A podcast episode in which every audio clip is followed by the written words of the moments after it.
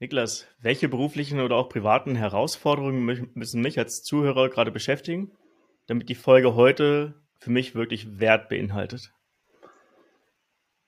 Das dürften äh, Fehlbesetzungen oder Fehlentscheidungen im Personalbereich sein. Also alles, was die Qualität einer Personalentscheidung angeht, wo ich also fundierte Erkenntnisse benötige, um diese zu verifizieren oder zu falsifizieren. Und warum kannst du mir heute was darüber erzählen? Nun, ich bin Psychologe und arbeite als Geschäftsführer von der Profiling Values GmbH in der Personaldiagnostik. Und als Personal- oder Eignungsdiagnostiker äh, verbessern wir die Qualität von Personalentscheidungen. Wie macht ihr das? Vielleicht mal in ein, ein zwei Sätzen. Wie, wie schafft ihr es durch die, also vielleicht nochmal vorneweg, Personaldiagnostik hilft mir dabei, die Fähigkeiten und Potenziale meines Personals, meiner Mitarbeiter besser zu verstehen. Ja, also ihr macht einen Menschen auf eine gewisse Art und Weise messbar. Wie funktioniert das? Vielleicht jetzt mal in ein, zwei Sätzen, mhm. damit ich ein Verständnis dafür gewinne. Grundsätzlich, du hast verschiedene Möglichkeiten, äh, Fähigkeiten, Fertigkeiten, die Haltung, äh, Eigenschaften von jemandem, von dessen Persönlichkeit äh, zu messen. Mhm. Und indem du das tust, so du es denn kriterienorientiert tust, auf Basis von ja, äh, einer Entscheidungsgrundlage, die du, die du zu treffen hast, so kannst du also die Qualität deiner Entscheidung verbessern. Ja, also wir tun das zum Beispiel, indem wir unterschiedliche Testverfahren einsetzen und mhm. dann eben Fähigkeiten, Neigungen und die momentane Situation einer Person oder mehrerer Personen oder einer Gruppe erheben und daraus Ableitungen treffen. Jetzt habe ich ja selbst schon mal so eine Diagnostik bei euch durchgeführt, deswegen sprechen wir auch heute. Ja, ich muss sagen, ich war erstaunt. Ich habe bei euch so einen Persönlichkeitstest gemacht und ich habe da glaube ich nur zehn Minuten investiert. Ich habe zwei Listen anhand meines eigenen Maßstabs sortiert. Ich hatte relativ wenig Vorgaben und danach hatten wir uns dann schon unterhalten und du hast mir einfach über 60 Minuten lang mein Leben erklärt, ja, obwohl wir beide uns noch gar nicht kannten. Ja, und ich habe im Vorfeld schon einige Persönlichkeitstests oder ähnliche Diagnostikverfahren gemacht, auch viele kostenlose Sachen, die du so im Internet findest. Und alles, was man da so rausbekommt, war immer relativ generisch. Ja, man, man hat das Gefühl, ja, das könnte perfekt auf mich zutreffen, aber irgendwie auch nicht. Es war nicht so wirklich, wirklich genau. Ja, wie könnt ihr durch zehn Minuten meiner Zeit so viel Wissen über mich generieren, dass ihr genau solche Aussagen treffen könnt? Ja, was du erstmal beschreibst, dass dieses generische, das nennt sich Barnum-Effekt, ist also okay. von einem Zirkusdirektor abgeleitet und äh, darauf basieren die meisten Horoskope auch, dass ich vermeintlich spezifische Aussagen über jemanden treffe, ähm, die aber auf 90 Prozent der Menschen zutreffen tatsächlich. Ne? Mhm. Und das ist ja nicht das Ziel einer äh, Personaldiagnostikmaßnahme, sondern Ziel von Diagnostik ist ja, dass man tatsächlich auf Basis von bestimmten Kriterien sagen kann, äh, wie fallen die Fähigkeiten einer Person aus, und äh, wie ist sie imstande, diese einzusetzen. Natürlich kommt es immer sehr stark darauf an, welche Kriterien ich überhaupt messen will.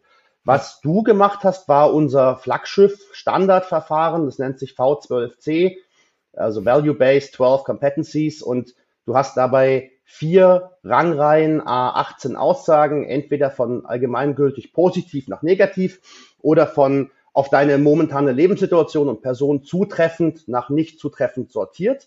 Das heißt, mhm. du hast sie relativ zueinander bewertet, diese 18 Aussagen. Und was heißt jetzt werten in dem Kontext? Werten heißt Bedeutung geben. Und die Bedeutung, die wir geben, ist eben maßgeblich davon beeinflusst, wie wir sozialisiert sind. Das heißt, äh, die Gesellschaft, in der wir aufwachsen, Kernfamilie, Erziehung, Freunde, Verwandte und die Erfahrungen, die wir so in unserem Leben sammeln. Und Stichwort Erfahrungen ist ja ganz zentral, denn die Erfahrungen der letzten Tage und Wochen haben immer auch einen Einfluss auf das Ergebnis. Und dem muss man natürlich auch Rechnung tragen. Deswegen äh, erfassen wir auch mit unserem Flaggschiffverfahren nicht nur das Können, also die Fähigkeiten, die zeitstabil sind, sondern auch die momentane Situation, die aktuelle Aufmerksamkeit, den Fokus, der auf diese Fähigkeiten liegt. Mhm. Das ist, glaube ich, auch der Grund, warum ich die Tests, die ich sonst so gemacht habe, sich immer wieder unterschieden haben, je nachdem, wann ich sie gemacht habe weil halt diese tagesaktuellen oder halt einfach die aktuellen Themen, die einen beschäftigen, natürlich einen Einfluss darauf hat, wie man gewisse Themen einschätzt und halt positive oder negative bewertet. Du hast jetzt gerade gesagt, ähm, wir haben, oder ich habe es ja schon gemacht, wir beide kennen es, aber was, was für Aussagen kriege ich als Nutzer dieses Tests, dieser Diagnostik, ähm, die ich bewerten muss. Kannst du uns einfach mal ein paar, paar Aussagen geben, die ich als Nutzer dieses Tools dann in, in ein Verhältnis setzen muss, beziehungsweise in eine Rangliste sortieren mhm. muss? Zum Beispiel, ich mag meine Arbeit, sie tut mir gut, ich liebe meine Arbeit.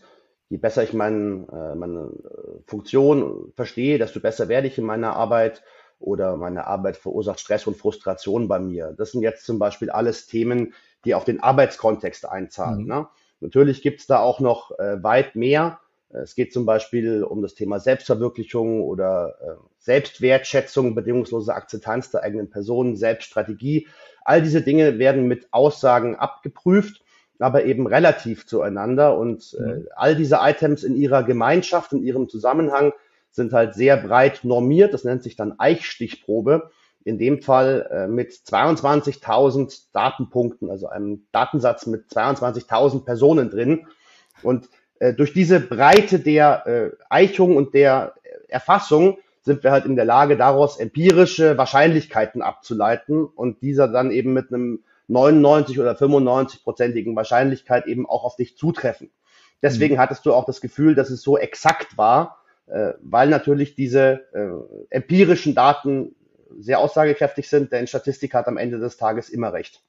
Genau, das heißt, ihr basiert nicht auf dem Barnum-Effekt, sondern ihr habt wirklich eine Datenbasis dahinter, um, um dann diese Erkenntnisse, die ihr generiert, auch wirklich ähm, ja, beweisen zu können. So ist es. Okay. Ihr hatten mir im Vorgespräch darüber gesprochen, dass ja die, diese Datenbasis, das gehört ja nicht euch, euch ja. Das ist ja ähm, Arbeit, auf der ihr aufgesetzt habt. Und ihr habt ja versucht, anhand dieser, du hast es gerade erklärt, Normierung, die man dann dort vornehmen kann, das Modell weiterzuentwickeln für den beruflichen Kontext, für den Arbeitskontext. Ja, wie, wie entwickelt man so ein Modell weiter?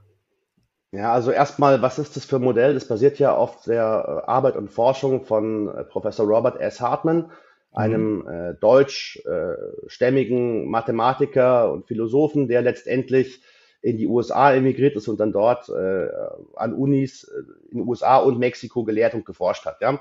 Und ähm, der äh, hat diese Systematik entwickelt, ähm, indem er sozusagen eine Messmethode äh, erforscht hat, wie er ähm, ein bestimmtes Modell ähm, erfassen konnte. Und äh, im Grunde genommen hat der sehr, sehr breite Arbeit dazu gemacht. Die Validierungsstudien dazu sind aber erst nach seinem Tod überhaupt erst gemacht worden. Ähm, da gibt's also relativ breite Forschung auch zu, ähm, auch wie das Verfahren zu anderen Testverfahren abschneidet und äh, welche Korrelationen es da gibt, welche Übereinstimmungen es da gibt, aber auch wie faktoranalytisch jetzt die einzelnen Items und die einzelnen Rangreihen zueinander wirken. Das ist also recht gut geprüft. Und ähm, was wir jetzt dann noch on top gemacht haben, ist, wir haben eine Parallelform dazu entwickelt. Das bedeutet, ähm, zu diesen jeweils 18 Aussagen, die sich auf das Umfeld und die eigene Person beziehen, haben wir jetzt eine Parallelform äh, entwickelt, die den reinen Arbeitskontext adressiert. Und ähm, das macht man, indem man sehr, sehr viele Items äh, entwickelt, ähm, die nach Möglichkeit dieselbe äh, Perspektive und äh, dieselben, denselben Hintergrund abprüfen in einem anderen Kontext oder in einem mhm. anderen Hintergrund mit Items meinst du jetzt wirklich Aussagen, Aussagen genau. dieses Tests? Okay. Mhm. Mhm. Und dann muss ich äh, gucken, äh, wie die zueinander funktionieren, wie die unter statistischen äh, Messmethoden ähm, in einem empirischen Datensatz zueinander funktionieren, relativ zueinander. Und das ist nicht immer leicht, denn allein bei 18 Aussagen, die ich relativ zueinander bewerte, äh, habe ich 18 Fakultät Möglichkeit, die zu sortieren. Mhm. Das ist eine Zahl mit äh, 15 Stellen, also äh, relativ äh, viel, äh, relativ ja. hohe, hohe äh, Möglichkeiten, die zu sortieren. Ähm, und ich muss also jetzt jedes Item miteinander korrelieren und so äh, zum Beispiel die interne Konsistenz prüfen, aber auch faktoranalytisch feststellen, zeigt sich denn eine klare Faktorstruktur. Und indem ich das statistisch untermauere, finde ich also auch so raus, ähm, welches Item am besten zur Masse der anderen Items passt. Und so wähle ich halt dann letztendlich Items aus, die dann in der Summe gut zueinander passen und als Parallelform dienen. Parallelform ist deswegen wichtig, weil wir so Manipulationsversuche, aber auch Missverständnisse, äh, Unklarheiten ausschließen können. Wir können also mhm. sehen, wie ist die Konsistenz innerhalb des Verfahrens und so auch dann feststellen, Ist da ein Missverständnis passiert? Hat die Person was nicht verstanden? War die vielleicht stark abgelenkt und ist deswegen ähm, der Messfehler vielleicht sehr, sehr hoch? Oder zumindest fragwürdig, was da rausgekommen ist? Oder ist die Konsistenz sehr gut und die Ergebnisse sind zuverlässig?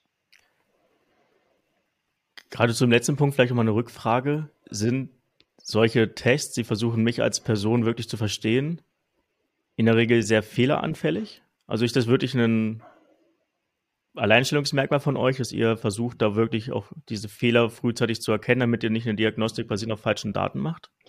Das ist, glaube ich, eine der Grundvoraussetzungen eines guten Tests oder eines Testverfahrens. Mhm. Und jeder Diagnostiker, jeder Testkonstrukteur, Konstrukteurin ist äh, damit beschäftigt, äh, alles zu tun, dass dieser Messfehler möglichst gering ist. Es gibt immer einen Messfehler. Mhm. Es ist also vermessen zu glauben, dass es keinen Messfehler gibt.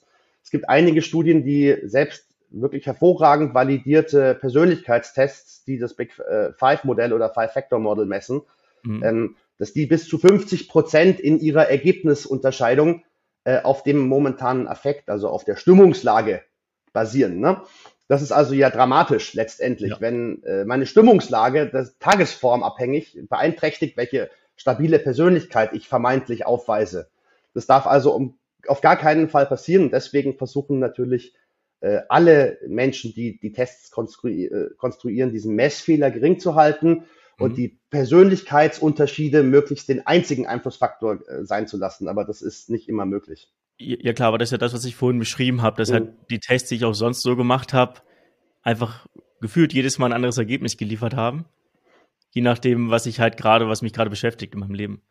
Ja, aber wenn ihr das halt erkennen könnt, wenn Fehler auftreten, die nicht auftreten sollten, dann ist das durchaus ein Qualitätsmerkmal eures Tools, eures Tests. Ja, das ist äh, sicherlich ein Qualitätsmerkmal, aber das hauptsächliche Qualitätsmerkmal, ähm, das leitet sich daraus indirekt ab. Und zwar, das Verfahren ist nicht manipulierbar, denn es weist keine Augenscheinvalidität auf. Das heißt, das, was ich dort tue, dieses Sortieren oder äh, mhm. Bewerten, äh, das kann ich zwar intuitiv tun, ich sehe aber nicht, worauf es einzahlt, also auf welche Skala. Das kann ähm, ich wenn bestätigen. Du, ja. ja. wenn du schon mal so einen äh, Big Five Persönlichkeitstest gemacht hast zum Beispiel, dann du erinnerst dich vielleicht noch, dann gibt es so Fragen wie, ähm, ich fühle mich oftmals ängstlich und gehemmt und dann sollst du bitte ankreuzen von eins trifft überhaupt mhm. nicht zu bis fünf trifft voll und ganz zu oder oft zu. Ja. Und äh, dann siehst du also, wenn ich da fünf ankreuze, dann wird das wahrscheinlich auf Neurotizismus einzahlen oder laden. Äh, und Neurotizismus ist das Gegenteil von emotionale Stabilität. So. Also hohe, hohe Augenscheinvalidität. Und ja. das ist bei uns nicht so, weshalb eben auch so Effekte wie soziale Erwünschtheit oder äh, Selbstbild, Selbstkonzeptanteile, die mehr das Ideal selbst beschreiben, ähm, mhm. dass diese weniger äh, stark aufkommen, weil ich ja nicht sehe, worauf es einzahlt und entsprechend gar nicht weiß, wo das äh, entsprechende Item hin soll. Ja, das kann ich als User bestätigen, weil ich wusste nicht, was jetzt, also die, die Rang, ich wusste nicht, wie ich mich positiv besser hätte darstellen können im Rahmen mhm. dieses Tests. Ja, deswegen kann ich das voll, voll und ganz bestätigen. Lass uns mal ein bisschen aus dieser fachlichen, aus dem fachlichen Bereich rausgehen. Gerne. Warum es ein guter Test ist. Welche Aussagen könnt ihr denn über mich als Arbeitnehmer treffen oder als Mitarbeiter im Unternehmen? Ich gehe um Personaldiagnostik ähm, mit eurem Tool. Was erfahrt ihr über mich, wenn ich diesen Test mache? Mhm. Ja, also letztendlich, äh, wir können äh, sowohl bestimmte Fähigkeiten, sei es zum Beispiel das Thema, äh, wie wichtig ist dir Empathie und Menschenorientierung, äh, mhm. Wie äh, klar und, und schnell bist du im praktischen Denken? Äh, wie äh, planerisch und analytisch bist du vielleicht äh, unterwegs? Also wie wichtig ist dir äh, das? Aber eben auch, wie äh, stark ist dein Selbstbewusstsein und deine Selbstwertschätzung? Oder äh, wie Rollen äh, klar oder rollenbewusst bist du dir und wie erfolgsorientiert bist du im Rahmen dieser Rolle?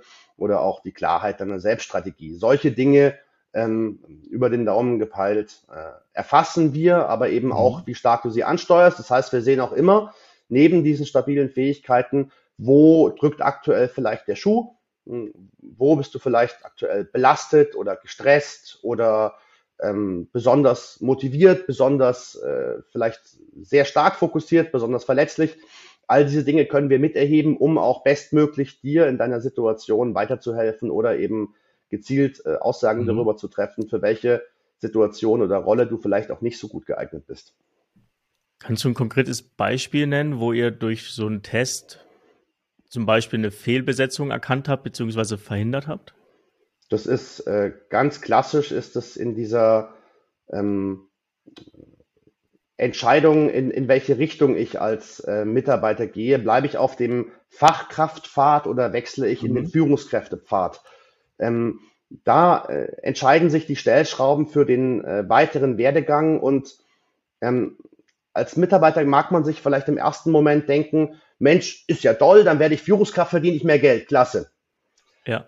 Wenn ich aber gegebenenfalls gar nicht unbedingt dazu geeignet bin in meiner momentanen Situation oder von den generellen Fähigkeiten ähm, oder auch von meinem Wertehorizont Führungskraft zu sein, dann werde ich von meinem Umfeld höchstwahrscheinlich das sehr, sehr stark zu spüren bekommen, wenn ich das werde. Ich verursache also einen veritablen Schaden beim Unternehmen, aber bin natürlich auch selber dann total frustriert, unglücklich, demotiviert, habe dann vielleicht schon innerlich gekündigt oder merke einfach nur, mir geht schlecht damit. Ja? ja. Und das heißt, es, es sollte beidseitig verhindert werden, dass so eine Form der Fehlbesetzung passiert. Und nicht immer sind die besten Fachkräfte, die in ihrer fachlichen Rolle mit ihrem Fachwissen und ihrer fachlichen Erfahrung äh, total glänzen können in der Expertise, nicht immer sind die die besten Führungskräfte. Das muss man einfach mal so sehen. Das ist leider so. Ja. Aber das ist, glaube ich, eines der größten Probleme, dass viel zu oft der fachlich wirklich fähige Mitarbeiter in eine Führungsrolle gedrückt wird, weil einfach sonst keiner da ist. Er also seine Komfortzone verlässt, wo er gut performen kann und als Führungskraft halt einfach nur schwimmt, weil er nicht genau weiß, wie er sich hier verhalten soll, weil er vielleicht auch nicht die Persönlichkeit mitbringt, um wirklich zu führen. Und das habe ich auch schon oft genug erlebt. Dann hast du einfach jemanden, der auf, basierend auf der Unsicherheit einfach falsche Entscheidungen trifft, vielleicht auch einfach sich unfair dem Team, dem eigenen Team gegenüber verhält und eigentlich nur wieder zurück in die alte Rolle möchte, es aber nicht kann. Ja, und, ja, halt und oftmals sind dann die Türen auch zu. Das heißt, ich kann nicht mehr zurückwechseln, sondern dann müsste, ich, nach unten schreiten. Das geht, dann müsste ich das Unternehmen verlassen. Mit einem ja. großen Gesichtsverlust. Ja, und genau. äh, das ist also mit ähnlich hohen Kosten verbunden und schon wird's halt sehr, sehr kritisch. Ne? Und deswegen, mhm.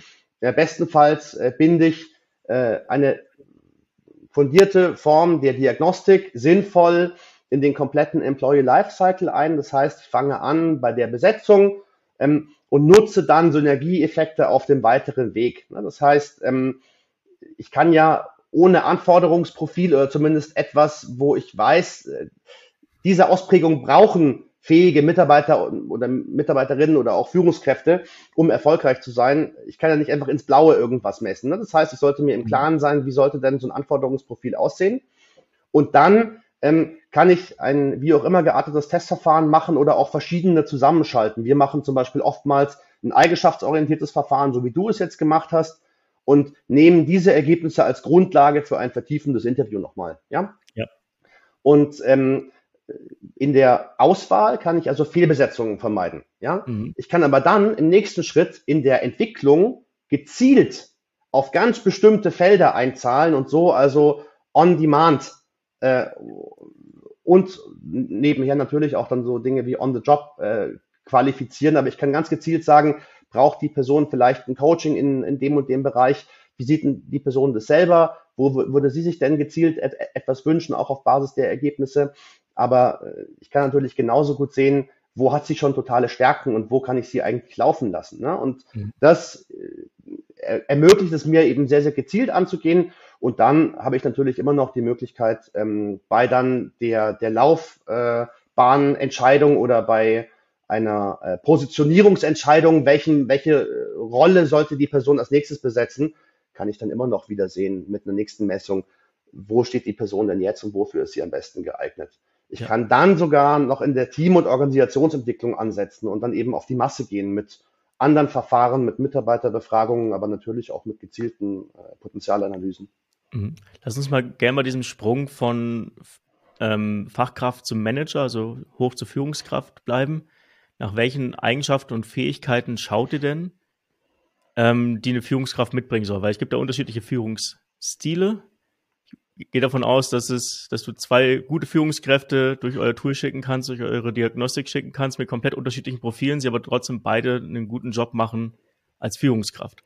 Ja. Da gibt es vielleicht auch aus Erfahrung von äh, aus der Arbeit mit euren Kunden, gibt es dann ein gewisses Profil, was sich abzeichnet, wonach gesucht wird, wenn man Führungskräfte einstellen möchte? Ja, aber das ist tatsächlich eine sehr gute und sehr komplexe Frage. Also ich versuche es mal runterzubrechen aufs Wesentliche. Ähm, mhm. Egal welcher Führungsstil. Ne? Es geht ja um ein Matching mit der Kultur im Unternehmen. Das heißt, mhm. wenn das Unternehmen sehr hierarchisch strukturiert ist, mehr so alte Welt, also im Sinne von relativ konservativ, vielleicht familiengeführt und mit steilen Hierarchien, dann wird derjenige, der ähm, sehr auf kollegiale Führung aus ist, sehr befähigen möchte, wird wahrscheinlich auf verschlossene Türen stoßen und auch die Mitarbeitenden werden das wahrscheinlich gar nicht so gut finden, wie der das macht. Das heißt, mhm. die, der, der Führungsstil, da geht es mehr um ein Matching. Das ist gar nicht der entscheidende Faktor. Der entscheidende Faktor ist, ich kann als Führungskraft gar nicht eine eierlegende Wollmilchsau abgeben. Das funktioniert nicht. Das glaubt man immer, aber es, es ist nicht möglich, alle Bereiche zu, äh, abzudecken. Das heißt, ich brauche ja Entwicklungsmotivation anderer, ich brauche Gestaltungsmotivation, um Prozesse, Produkte zu beeinflussen und auch eine Leistungsmotivation, um selbst äh, Höchstleistung zu erzielen und Exzellenzstandards zu erreichen. Ne? Das heißt, ich muss irgendwo anderen mit Wertschätzung begegnen und sie versuchen, in ihren Potenzialen zu entwickeln, ihre Einzigartigkeit zu erkennen und empathisch zu sein. Auf der anderen Seite muss ich aber auch Höchstleistung von meinem Team einfordern und die Kundenperspektive einnehmen um irgendwo die Qualität eines Produkts oder einer Dienstleistung oder äh, eines Prozesses mhm. abzusichern. Ähm, und das ist schon allein ein Spagat, der fast nicht möglich ist. Jetzt soll ich die bitte aber noch äh, stark motivieren und eine Vision äh, transportieren und äh, das, das Why fördern und am besten auch noch strukturierende Maßnahmen vorgeben, wie ich jetzt ein heterogenes Team aus verschiedenen Abteilungen zusammenschließen kann. Und da sehen wir jetzt schon, Gar nicht so einfach. Das, Deswegen äh, auch meine Frage, wie, was, was bildet sich denn für ein Muster ab, nach welchem Typ mhm. Mensch sucht man denn da in der Regel? Was, was für Fähigkeiten bringt die Person vielleicht mit? Die eine ähm, Perspektive ist, ähm, wie stark muss denn die Person immer noch fachlich tätig sein versus mhm. ähm, eigentlich mit, mit Führungsaufgaben betraut sein. Es gibt ähm, sehr, sehr wenige Führungsaufgaben, die ausschließlich sich auf das Thema Führung konzentrieren, sondern die meisten sind auch in einer Form mit fachlicher Arbeit verbunden und je höher wir dann kommen, umso mehr geht's weg vom operativen und fachlichen, sondern hin zum strategischen. Und da muss ich natürlich auch sehr differenzieren und eben schauen, äh, in welche Richtung muss denn das Profil überhaupt gehen? Was ist denn die Anforderung an die, an die Position mhm. und die Person? Ganz allgemein würde ich mal sagen, ähm, es ist wichtig, eine äh, höhere Form von Empathie mitzubringen, also von Einfühlungsvermögen aber auch sich genügend abgrenzen zu können, um auch äh, Personalentscheidungen zu treffen, die jetzt vielleicht dem Einzelnen nicht unbedingt schmecken, aber die unabdingbar sind aus Unternehmensperspektive. Ähm, es geht aber auch darum, authentisch und souverän aufzutreten, also nicht sofort die Selbstschutzwelle äh, hochzufahren mhm. und in den Verteidigungsmodus zu gehen, sobald mal eine Kritik kommt ähm, oder wie auch immer. Dann geht es natürlich auch darum, eine Leistungsorientierung und Rollenstärke mitzubringen ich muss aber auch eine gewisse Führungsausstrahlung haben. Und das habe ich nur, wenn ich auch eine klare Selbststrategie habe und weiß, wohin es mit mir gehen soll. Und wie strategisch oder managermäßig operativ oder äh, entwicklungsseitig ich dann aufgestellt sein muss, das hängt sehr vom Unternehmen und der Aufgabe ab. Ja, und im Anforderungsprofil, da sieht man mal wieder, wie wichtig es eigentlich ist, wirklich klar zu definieren, was diese Person leisten muss in ihrer Rolle. Und was du gut beschrieben hast, ähm, dieses diverse Anforderungsprofil, was meistens an Führungskräfte gestellt wird, ist eigentlich kaum von einer Person, von einem Persönlichkeitsprofil abdeckbar. Ich kenne auch keinen, der, der, das, der das kann. Also ja. das ist praktisch nicht möglich. Deswegen geht es eher darum, auf was kannst du noch ein bisschen mehr gucken. Mhm. Ja, wo brauchst du vielleicht auch aus deiner Sicht Unterstützung und wo bist du schon sehr gut aufgestellt? Und da, damit ist ja schon ganz viel gewonnen. Denn je mehr ich über meine auch Entwicklungsfelder und wir nennen das ja Entwicklungsfelder, ist meinen aber manchmal Schwächen, ähm, je mehr ich über diese Entwicklungsfelder weiß, umso mehr kann ich auch an ihnen arbeiten oder sie zumindest im Hinterkopf behalten. Ja. Jetzt haben wir viel über die einzelne Person gesprochen. Guckt ihr euch mit eurer Diagnostik auch Teams an und wie Teams zusammengestellt sein müssen oder schaut ihr wirklich nur auf die Einzelperson? Nee, genau. Wir gucken auch genauso auf Teams. Das ist dann ein anderer Hintergrund und ein anderer Auftrag. Mhm. Ähm, hier geht es also auch um andere Hebel, die wir drücken wollen oder müssen natürlich. Ähm, da sind wir jetzt schon fast eher in der Organisationsentwicklung. Das geht also sowohl mit einem äh, potenzialdiagnostischen Instrument, was eher so eine Standortanalyse ist, wo ich dann sehen kann, ähm, wo sind wir recht homogen im Team unterwegs und wo haben wir eine gewisse Heterogenität und was hat diese Heterogenität für Folgen. Also wenn mhm. ich jetzt große Kompetenzunterschiede habe im Bereich Menschenorientierung, Empathie, dann kann es dazu führen, dass ich, äh, wenn wir mal an Sender-Empfänger-Prinzip denken, äh, sehr unterschiedliche Wahrnehmungen habe, weil dem einen kaum etwas auffallen wird oder der da, äh, ich sag mal, nicht so, nicht so feinfühlig ist, nicht, nicht so sensitiv und jemand anderes ist aber vielleicht sehr sensitiv. Wie wir jetzt aber wissen, zum einen im Zusammenspiel ist es manchmal nicht so leicht und zum anderen, je sozial sensitiver Teams im Mittel sind, umso besser ist ihre kollektive Intelligenzleistung. Da gibt es eine schöne Studie von Woolley und Kollegen aus dem Jahr 2010, mhm. die das sehr klar zeigt. Dominanzverhalten ist eher hinderlich für ein Team, soziale Sensitivität ist förderlich. Deswegen hat diese Studie auch gefunden, dass der äh, Frauenanteil in einem Team tatsächlich die Teamleistung beeinflusst hat. Denn wenn genügend soziale Sensitivität vorhanden ist, wird auch die Stimme derer gehört, die vielleicht eher sich zurückhalten oder äh, introvertiert sind. Und es geht aber um die Summe der einzelnen mhm. Teile und nicht darum, den, den großen Gockel in einem Team zu markieren. Ich muss also alle mit ins Boot holen. Ja, jetzt habe ich im äh, letzten Podcast-Interview gelernt, dass sich vor allem Teams im Stress beweisen. Wenn du kannst ein gutes Team sein, wenn alles gut funktioniert, aber wenn auf einmal ein Stressfaktor reinkommt, eine, eine Deadline, irgendwas ist schiefgelaufen, dann beweisen sich ja eigentlich erst die, Mitarbeiter als Teamplayer oder halt eben nicht. Wenn mhm. ihr jetzt in die Diagnostik und in die Messung geht, um zu verstehen, wie das Team aufgebaut ist, setzt ihr da auch die, das Team mal unter Stress, um zu sehen, wie sich einzelne Teammitglieder in Stresssituationen verhalten oder messt ihr das ähnlich wie jetzt vorhin beschrieben äh, in der Personal, einzelnen Personaldiagnostik wirklich nur anhand, sag ich mal, einfacher Fragestellungen? Ja, ich glaube, diese Belastbarkeit, die du beschreibst oder die Stressresistenz, mhm. Das ist, glaube ich, ähm, das nennt sich dann konfundierende Drittvariable. Das ist, glaube ich, sehr stark ähm, überschattet von der Gruppenkohäsion oder Teamkohäsion. Also je größer der Zusammenhalt im Team, desto mehr mhm. kann ich jetzt auch aushalten unter Druck, wenn mal der Ton ruppiger wird oder ähm, wenn ich mal meinem Teammate den, den Rücken frei halten muss oder wie auch immer der für jemanden in die Bresche springen muss. Ich glaube, da geht es viel um Gruppenkohäsion.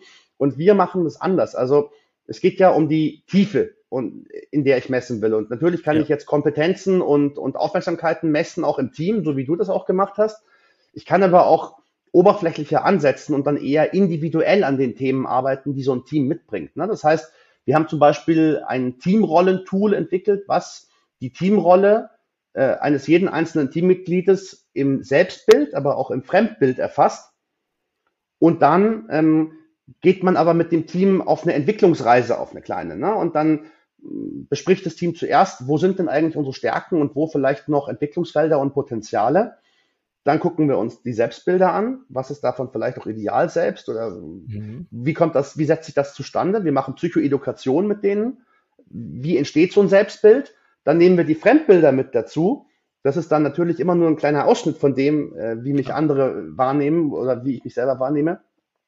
Und dann äh, koppeln wir das noch mit den äh, tatsächlichen Aufgaben und Schnittstellen, die die Leute haben und äh, lassen die Leute dann sich nochmal in einem Teammodell po äh, positionieren. Ne? Und so entsteht dann so ein Überblick wirklich in jeder Rolle, wie sich jemand wahrnimmt und in welchen Bedürfnissen die da dahinter stehen.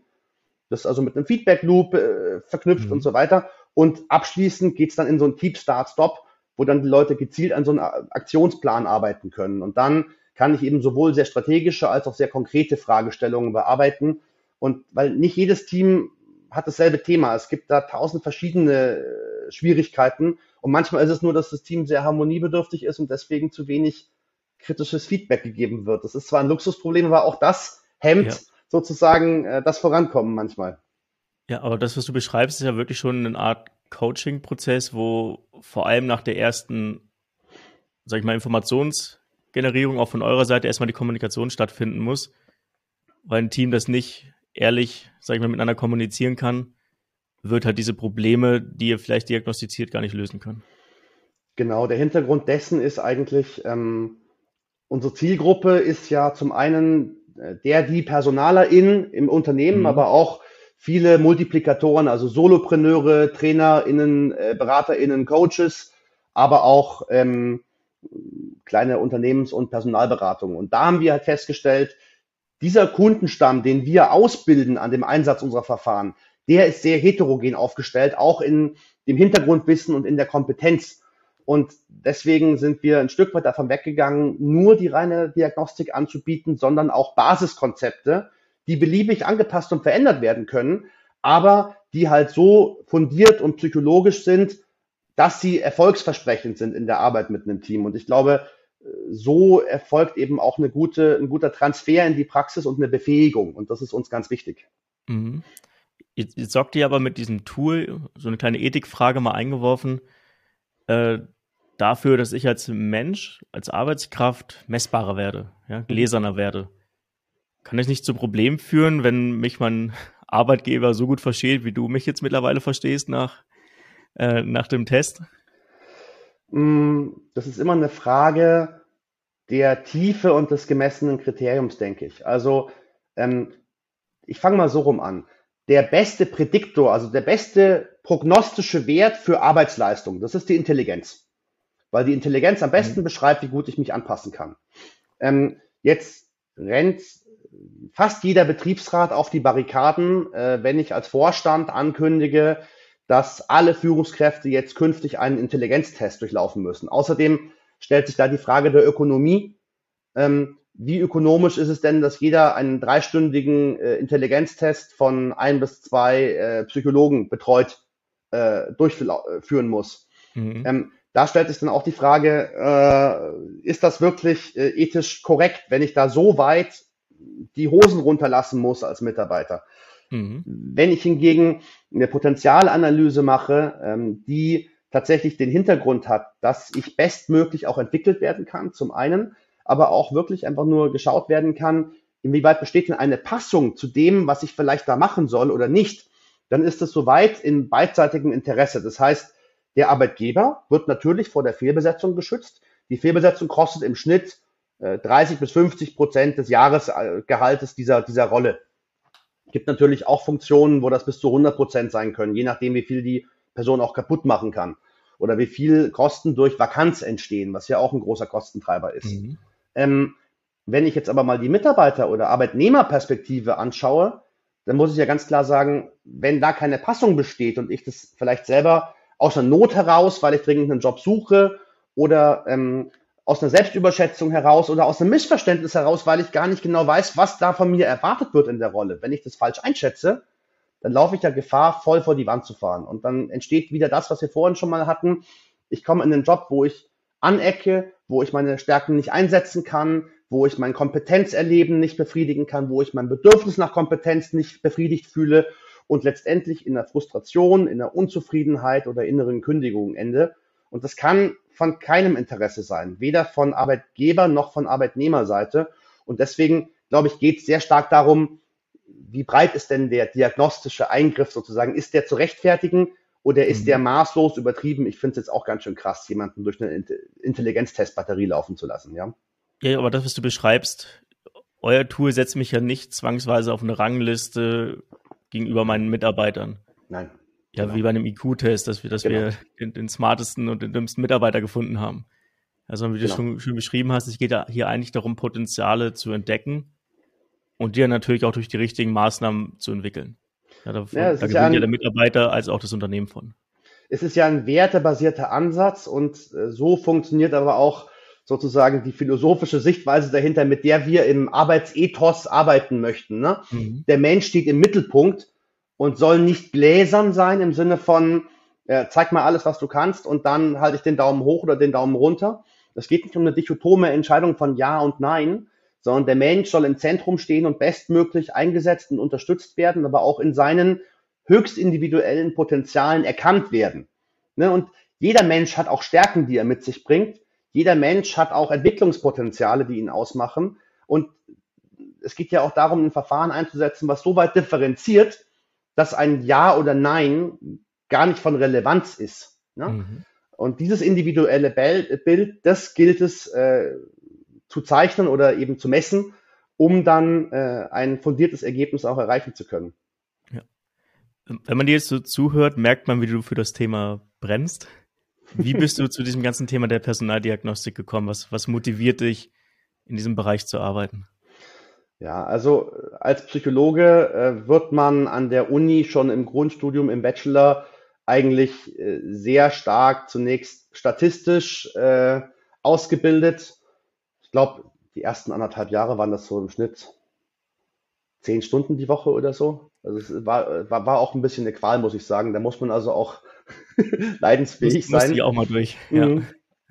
Und ähm, dann gibt's aber eben noch das Thema Testdiagnostik, Wissenschaftstheorie ähm, etc. Und ähm, all das hat den Hintergrund, dass das eine Kernkompetenz von einem Psychologen sein sollte, ähm, sich in diesen Bereichen auszukennen, ähm, um eben auch zu gewährleisten, dass äh, das nach der Wahrung von gewissen Standards, sogenannten Testgütekriterien erfolgt, dass die Verfahren also valide sind, dass die objektiv äh, eingesetzt werden, dass die reliabel sind in ihrem Aufbau und das muss ich halt gewährleisten können. Und mich hat äh, daran äh, zunächst eigentlich mal gar nichts fasziniert, weil ich nur die Statistik gesehen habe. Und mhm. je mehr ich dann in dem Zusammenhang in Kontakt mit dem Thema Forschung kam und auch wirklich gesehen habe, was mache ich jetzt mit psychologischen Skalen? Was kann ich da für Forschung zu leisten und wie kann ich dazu einen Beitrag zur Wissensvermehrung an meiner Universität oder in äh, der wissenschaftlichen Gemeinschaft leisten, umso mehr habe ich erst, hat es erstmal Klick gemacht. Ich habe gemerkt, boah, das ist ja total spannend. Mhm. Und ähm, mich hat dann das Thema Diagnostik eigentlich äh, Zeit, Zeit meines beruflichen Lebens begleitet. Ne? Also ähm, ich habe als Werkstudent in dem Bereich schon äh, arbeiten dürfen ich habe dann als HR-Business-Partner in der Unternehmensberatung äh, angefangen, wo das Thema Diagnostik im Bereich Organisationsdiagnostik, Mitarbeiterbefragung etc. einen strategischen Wert be bekommen hat und auch danach in der Unternehmensberatung. Es ging stets um Qualifizierung, Zertifizierung, unter anderem natürlich auch um viele andere Bereiche, Learning and Development oder so. Aber immer ging es darum, eine individuelle Standortbestimmung zu machen, welche Kompetenzen bringt jemand mit und welche braucht er noch. Dann der individuelle Entwicklungspfad und am Schluss meistens nochmal, zumindest im Premium Automotive Bereich, die meisten Rollen müssen zertifiziert werden.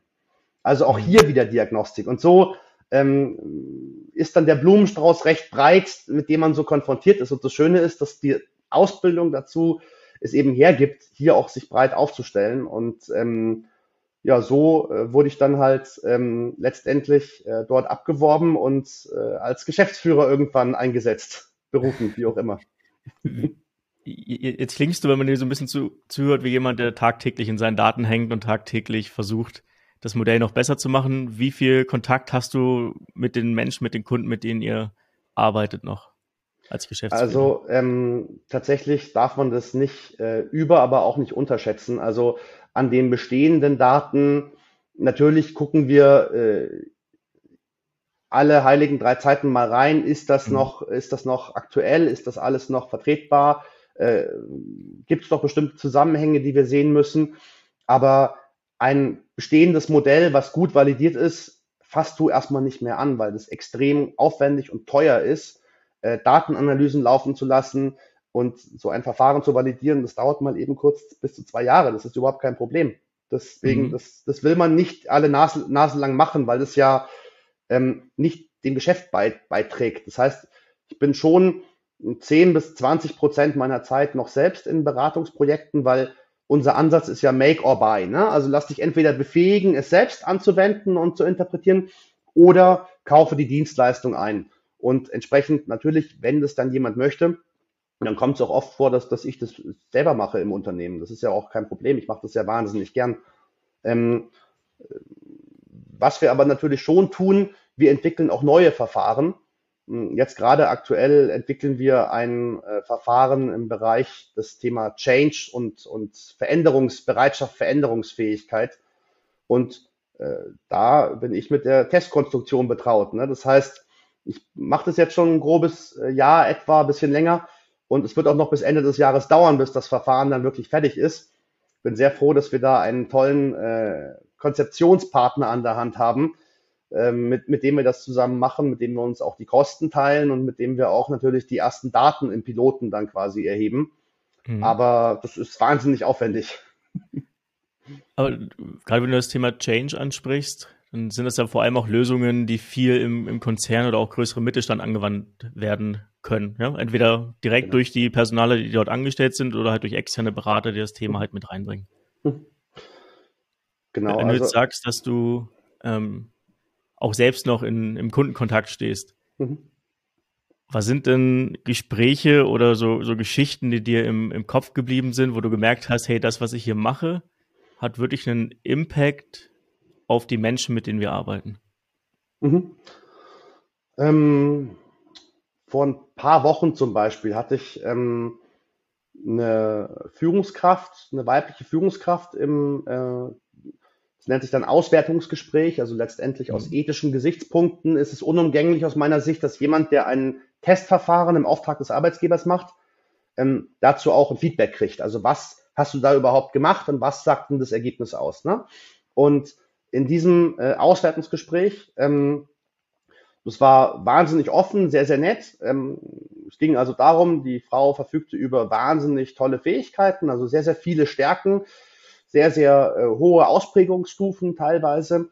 Und ähm, aber jetzt vielleicht eher ein nicht so starkes Selbstbewusstsein. Also das Thema Selbstwertschätzung war bei ihr nicht so stark ausgeprägt, ganz einfach. Und mhm. was ihre Fragestellung war, mit der sie auch ins Gespräch reinging, war, soll ich mir denn das Thema Führung überhaupt zutrauen? Also bin ich denn geeignet oder bin ich schlicht zu schlecht?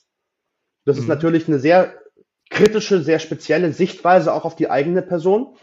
Und das ist, glaube ich, auch gar nicht so einfach, damit immer umzugehen, wenn man diese Perspektive eher einnimmt. Ähm, und es hat natürlich auch viele Vorteile. Man ist sehr selbstkritisch, man hinterfragt sich ständig, man reflektiert viel. Die Frau war also auch in vielen anderen Bereichen wahnsinnig stark unterwegs. Aber das Schönste war eigentlich, ähm, ihr die ganzen Stärken aufzeigen zu können und dann auch wirklich herauszuarbeiten, wo denn die wenigen Punkte sind, an denen sie arbeiten kann oder auch gegebenenfalls gerne vom Unternehmen Unterstützung ähm, erfragen kann. Jetzt gerade da gibt es ein sehr, sehr breites Coaching-Programm bei dem äh, Kunden. Entsprechend, ähm, das ist ein Thema, was man da relativ gut behandeln kann. Das heißt, behandeln, bearbeiten kann im Sinne von, was sind meine Stärken, worin bin ich gut, äh, was sind denn meine äh, Motive, was bin ich wert, warum bin ich jetzt ähm, tatsächlich vielleicht doch nicht so schlecht, wie ich das vielleicht denke. Ähm, das kann man auch auf anderen Wege bearbeiten, aber letztendlich da eine gute Möglichkeit, das Potenzial zu heben. Und die Frau war unglaublich dankbar und äh, sehr, sehr glücklich, ähm, ihre Unsicherheit dann doch in, in, so, einem, in, in so einer Weise auch äh, nicht bestätigt zu sehen, sondern sich bestärkt mhm. darin zu fühlen, gut zu sein, stark zu sein, tolle Kompetenzen mitzubringen. Und das ist auch etwas, was mich natürlich immer bewegt. Ne? Ist sie jetzt Führungskraft geworden oder kann man das noch nicht sagen? Ähm, also ich habe die Woche später, glaube ich, äh, mit mhm. dem Auftraggeber äh, dazu gesprochen und äh, da gab es jetzt keine zwei Meinungen. Die Frau äh, ist Führungskraft geworden beziehungsweise geblieben. Sie äh, war sogar schon in der Rolle drin. Also, ah, okay. dann, also war es einfach nur eine Bestätigung äh, beziehungsweise ein Wegräumen der Selbstzweifel, die die Dame hatte. Ja, eigentlich war es nochmal eine Standortbestimmung mit dem mhm. Ziel der Personalentwicklung sehr gezielt, aber mhm. Sie hat auch gesagt, sie würde äh, tatsächlich sogar ähm, überlegen, ob diese Rolle überhaupt was für sie sei. Und das ist natürlich dann hochkritisch, ne? Mhm. Aber in dem Fall äh, kein, kein Thema jetzt an der Stelle. Hochkritisch, aber ich glaube, das ist einfach auch eine intime Wahrheit, die sie da geteilt hat mit euch, mhm. die, glaube ich, sehr, sehr viele Führungskräfte draußen haben. Also einfach diese Gefühle, dass man nicht gut genug ist für die Position, dass man hier eigentlich vollkommen fehl am Platz ist, ähm, man ist einen Schritt gegangen aus karrieretechnischen Gründen, aber zweifelt einfach daran, weil man kriegt auch keine Ausbildung so wirklich, auch in größeren Unternehmen ähm, zu Führung. Ja, mhm. gibt es zigtausend Modelle, wie du führst, aber so wirklich keins, das dir wirklich dabei hilft, besser zu führen. Mhm. Mhm. Ähm, und da glaube ich einfach so eine wirklich mess- oder zahlenbasierte Auswertung zu bekommen zu einem selbst und wirklich zu verstehen, was die Stärken und Schwächen sind glaube, diese Reflexion zu haben, diese Selbstwahrnehmung zu haben, wirklich sich selbst besser verstehen zu können, hilft ungemein, wenn du in so einer Führungsrolle bist. Weil du dann genau ja. weißt, ja. Wo, wo du vielleicht auch angreifbar bist Ähm, aber wenn du es halt weißt, dann kannst du damit auch umgehen. Wenn du es so ein bisschen im Ungewissen dich bewegst, ist es halt unglaublich schwierig, vor einer Gruppe zu stehen und die entsprechend zu führen. Ja, klar, das kann auch einfach Aufsatzpunkt für so eine Art Boxenstopp sein, also so als, als Startpunkt einer Introspektion, wo man mhm. einfach nochmal ganz gezielt auf Basis bestimmter Kompetenzen Selbstreflexion betreibt. Ne? Mhm. Ähm, ebenso, jetzt nehmen wir mal, gehen wir weg von der Führungskraft hin zur Personalauswahl, also Thema Recruiting. Da geht es ja so drum, ähm, ich muss irgendwie eine Entscheidung treffen für den besten Bewerber, die beste Bewerberin. Und wenn ich mir jetzt anschaue, ähm, viele, viele Fehlbesetzungen, also Fehlentscheidungen, basieren ja einfach nur ähm, auf dem Thema, ich habe mich nach dem Bauchgefühl entschieden. Und es mag dann sein, dass ich dann noch das bestätigt habe mit, ja, aber der hat, der da noch eine, da war der Arbeitgeber vielleicht besser oder da war die, war die Erfahrung noch mal ein Jahr mehr oder so. Aber letztendlich, wenn ich das Ganze nicht fundiert mache, auf Basis von Anforderungsprofil und vergleichbaren Kriterienerhebungen, dann mache ich es ja letztendlich auf Basis von Bauchgefühl. Genau. Und Bauchgefühl entsteht über Sympathie. Sympathie entsteht über soziale Nähe, also soziale Ähnlichkeit. Also wie haben wir denselben Humor, denselben Wertehorizont, dasselbe Verständnis von bestimmten Themen. Und das überlagert dann aber Eignung oder Kompetenz. Das heißt, das Ganze gleicht einem Münzwurf. Und wenn ich diese Thematik, dieses, diesen Münzwurf jetzt fundieren kann mit äh, fundierter Diagnostik, ich soll ja nicht nicht auf, mein, auf meine Intuition hören. Ich soll ja die Intuition spüren und nochmal fundieren. Das heißt, ein, mhm. ein rein wissenschaftlicher Ansatz ist da auch Quatsch. Es geht um die Kombination aus beiden, denn nur so bleibe ich ökonomisch, menschlich. Es muss ja auch zur Kultur passen, ne? aber ähm, kann eben auch sehen, wo ist jemand tatsächlich geeignet. Und das ist, glaube ich, das Mittel der Wahl, sei es in der Auswahl oder Entwicklung oder Führungskräftebesetzung oder, oder, oder. Mhm du sprichst einen wichtigen Punkt an. Gerade diese Kombination ist, glaube ich, unglaublich wichtig. Ich habe echt, also angefangen hast, äh, die Frage zu beantworten oder das Thema aufzumachen, habe ich gedacht, ah, rein wissenschaftlich jetzt das Ganze entscheiden zu lassen, schwierig. Weil ich will ja eigentlich dieses Sympathiegefühl haben, aber dieses Bauchgefühl nochmal wirklich messbar äh, bestätigen zu lassen, beziehungsweise halt auch ne, eine Gegenantwort zu bekommen, dass es vielleicht nicht so gut passt, ist unglaublich wertvoll. Ist das so aus der eigenen Erfahrung, aus der Konzernwelt und aus dem Mittelstand, wie viel wird noch äh, ähm, basierend auf Bauchgefühl entschieden und wie viel nutzen wirklich eine fundierte Diagnostik, um da vernünftige Entscheidungen zu treffen? Oh, da gibt es sogar Studien zu, die ich habe leider mich nicht vorbereitet. Entsprechend ähm, die Studien kann ich nicht zitieren, aber ähm, Bauchgefühl würde jetzt sagen 25, 30 Prozent fundieren ihre Entscheidungen. Die allermeisten Entscheidungen basieren entweder rein äh, auf biografischen Daten, also dem Lebenslauf, mhm. oder ähm, tatsächlich aus dem, aus dem Bauchgefühl äh, des Gesprächs heraus. Und das ist natürlich fatal, ne? weil äh, weder ein Lebenslauf kann mir alles über eine Person und deren Eignung äh, berichten, ähm, noch jetzt äh, ein reines Gespräch. Teilweise ist es noch nicht mehr ein strukturiertes oder semi-strukturiertes Interview, sondern es ist einfach ein Gespräch. Ja, jetzt, jetzt vielleicht eine interessante Folgefrage. Macht es erst Sinn, das Gespräch zu führen, um ein Bauchgefühl zu bekommen, oder macht es erst Sinn, das Diagnostiktool laufen zu lassen, um anhand dessen erstmal zu verstehen, wer geeignet ist und dann in die Gespräche zu gehen? Weil ich habe das Gefühl, dass Sympathie schon sehr viele fähige Bewerber von vornherein aussortiert. Es kann ja sein, dass ich keine Frau anstellen möchte. Es kann sein, dass ich äh, keinen Ausländer anstellen möchte. Ja, das, man hat, geht mit gewissen Vorurteilen in solche Gespräche. Und dass man dann nur die Kandidaten in die Diagnostik weitergibt, die vorher schon durch diesen subjektiven Filter gelaufen sind. Ich würde aber behaupten, dass wenn, wir, wenn man das umdrehen würde, dass man alle Bewerber einfach direkt erstmal mhm. diesen Test machen lässt und dann relativ blind jeden, der vom Profil auf das Anforderungsprofil passt, in Gespräche einlädt, dass auf einmal ganz andere Menschen sitzen würden. Also Diskriminierung jeglicher Art ist natürlich ein Potenzial- und Kompetenzkiller. Ne? Genau. Also die Forschung zeigt ja auch klipp und klar, je heterogener ein Team aufgestellt ist, auch im Bereich der Kulturen, der Nationalitäten, mhm. der Sichtweisen, desto fähiger, robuster und leistungsstärker ist es. Also ähm, man schießt sich selber ins Knie, wenn man diskriminiert, ja. Aber unabhängig davon Aber ganz, ganz ähm, kurzer Einwurf. Meistens macht man es ja gar nicht bewusst, mhm. sondern man hat ja, einfach klar. persönliche Präferenzen. Und um die halt auszuschalten, glaube ich halt, dass diese, diese andere Reihenfolge enorm wertvoll sein könnte für Unternehmen. Gar nicht erst also, diesen subjektiven Filter vorzuschalten. Also was du ansprichst, ist letztendlich vor allem in der Praxis äh, beeinflusst durch das Thema Ökonomie. Ähm, mhm. Man kann sich das wie eine Art von Pyramide vorstellen. Ne? Und ähm, ich muss also breite, äh, relativ kostengünstige äh, Messmethoden ähm, heranziehen am Anfang und in der mhm. Endauswahl die sehr spitzen, teuren Verfahren, die auch ein bisschen aufwendiger sind, einsetzen. Sonst überschlage ich mich in den Kosten. Und ähm, wie das typischerweise gemacht wird, ist halt eine kurze Vorauswahl nach biografischen Grundvoraussetzungen, dann letztendlich so ein kurzes Erstgespräch, um mal vielleicht auch die Rahmenbedingungen abzustecken. Es bringt jetzt vielleicht wenig, mit einem äh, Bewerber, einer Bewerberin bis zum Ende zu gehen und dann festzustellen, die Gehaltsvorstellungen liegen 50 Prozent auseinander. Das ist Klar. dann relativ ärgerlich.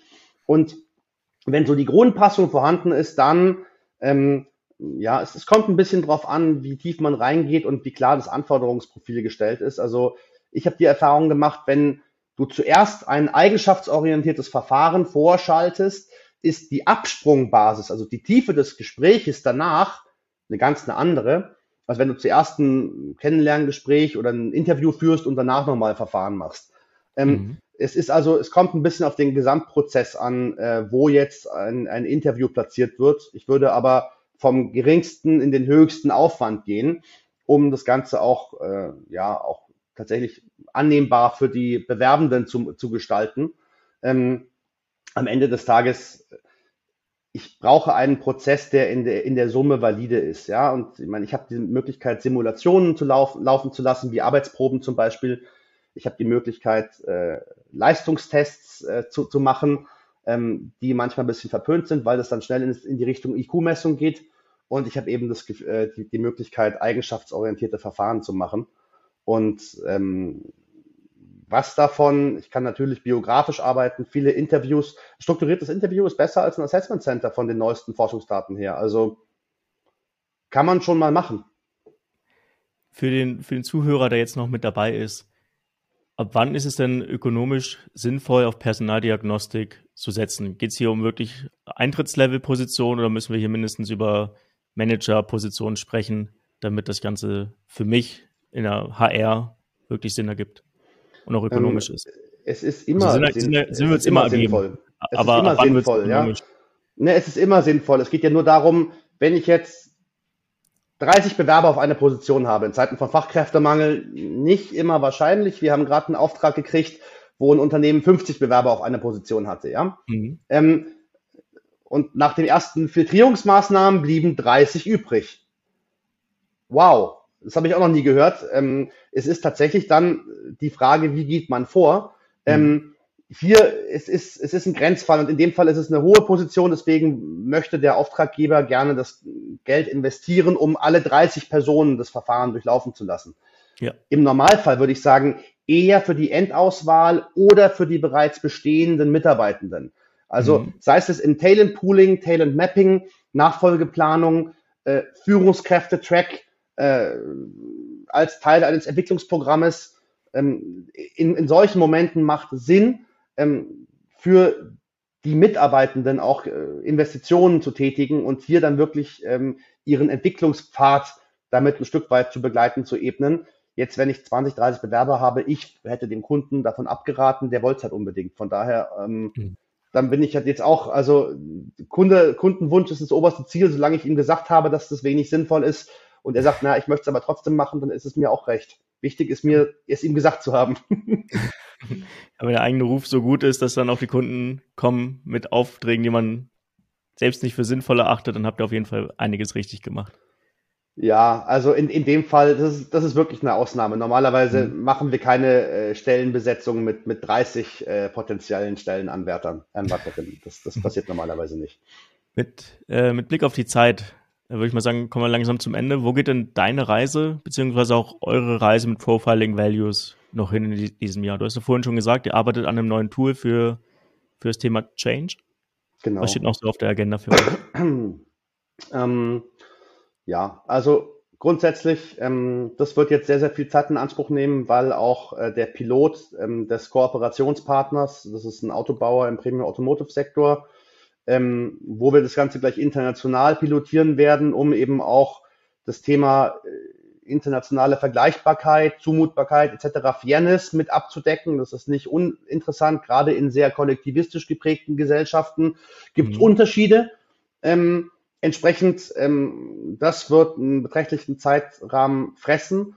Ähm, nichtsdestotrotz wird es aber auch darum gehen, wir haben am 20. Oktober in München äh, den Kongress äh, unseres Unternehmens mal wieder, wo Kunden, äh, Interessenten und vor allem viele AnwenderInnen und PartnerInnen äh, teilnehmen werden. Und da geht es eben auch um das äh, Thema Value-Based Leadership, aber vor allem unter dem äh, Zielbild 2030, also wohin wird unsere Gesellschaft gehen. In diesem Zusammenhang geht es natürlich auch wieder ums Thema Change und Veränderung. Das heißt, da gehen wir schon eine ganze Ecke in die Richtung. Und parallel wir sind halt äh, vornehmlich im deutschsprachigen Raum äh, bisher stärker verbreitet, weil wir hier auch letztendlich ähm, viele Multiplikatoren und PartnerInnen haben.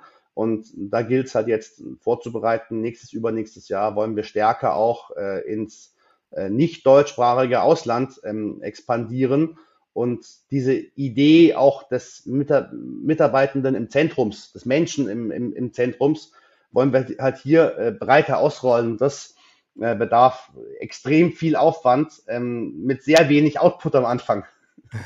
Das glaube ich dir. Da kommt mir direkt noch eine, eine Frage. Hat Kultur einen Einfluss auf euer Modell? Ich vergleiche zum Beispiel die deutsche Kultur mit der italienischen Kultur, mit der spanischen Kultur, weil, glaube ich, gewisse Aussagen, ich denke gerade wieder an meinen Test zurück, wahrscheinlich kulturell unterschiedliche Bedeutungen haben können. Müsst ihr da komplett in eine neue Validierung gehen eures Modells? Oder ist es nur eine Übersetzung der, der Daten? Ähm, in dem Fall, es gibt dazu bereits Validierungsstudien, auch international. Mhm. Das ist also nicht das Problem. Wir sehen interkulturelle Unterschiede, denen muss man Bedeutung beimessen oder zumindest wissen, dass es sie gibt. Ähm, Stichwort äh, Selbstwertschätzung oder nennen wir es mal Aufmerksamkeit auf die eigenen Bedürfnisse. Wie viel mhm. komme ich denen nach oder wie viel achte ich auf mich? Da stellen wir fest, in ähm, US-amerikanischen äh, Umfelden, Kontexten sind wir hier im statistischen Durchschnitt eine kleine Ecke höher als im deutschsprachigen oder europäischen Raum. Mhm. Und dieser ist wiederum noch eine Ecke höher als es in asiatischen Kulturen, wo das Selbst noch eine Ecke zurückgestellt wird an der Stelle. Ja, wo Familie also, und die Gruppe viel mehr wert ist. Ja. Genau, das ist also relativ spannend. Ähm, das kann man zeigen, aber letztendlich in den Bedeutungen äh, spielt es keine Rolle. Man muss aber auch tatsächlich äh, jede äh, Übersetzung, die man macht, einmal validieren nochmal oder einmal gegenprüfen, inwieweit, inwieweit gibt es Unterschiede jetzt zu anderen Strichproben und das ist natürlich auch mühsam. Aber das genau, da steckt einiges das, an Aufwand noch dahinter. Andererseits ist ähm, validiert eben auch irgendwo unser Versprechen, ordentliche Diagnostik anzubieten und das ist ja das, mhm. worum es geht. Genau. Zum Abschluss noch, ich frage immer meine Gäste nach einer Frage für den kommenden Gast. Ja, er wusste nicht, dass du heute hier bist. Und die Frage lautet, was berührt dein Herz im menschlichen Miteinander? Hm. hm das ähm, ist, glaube ich, das Thema äh, Echtheit und Authentizität. Ähm, Gerade äh, in so einem Gespräch, ähm, in dem man jetzt nicht mit einem engen Freund, einer engen Freundin spricht, sondern ähm, eigentlich mit jemandem, den man kaum kennt, im professionellen Kontext. Ne? Und ähm, dann gelingt es äh, vielen Teilnehmenden unserer Verfahren dennoch,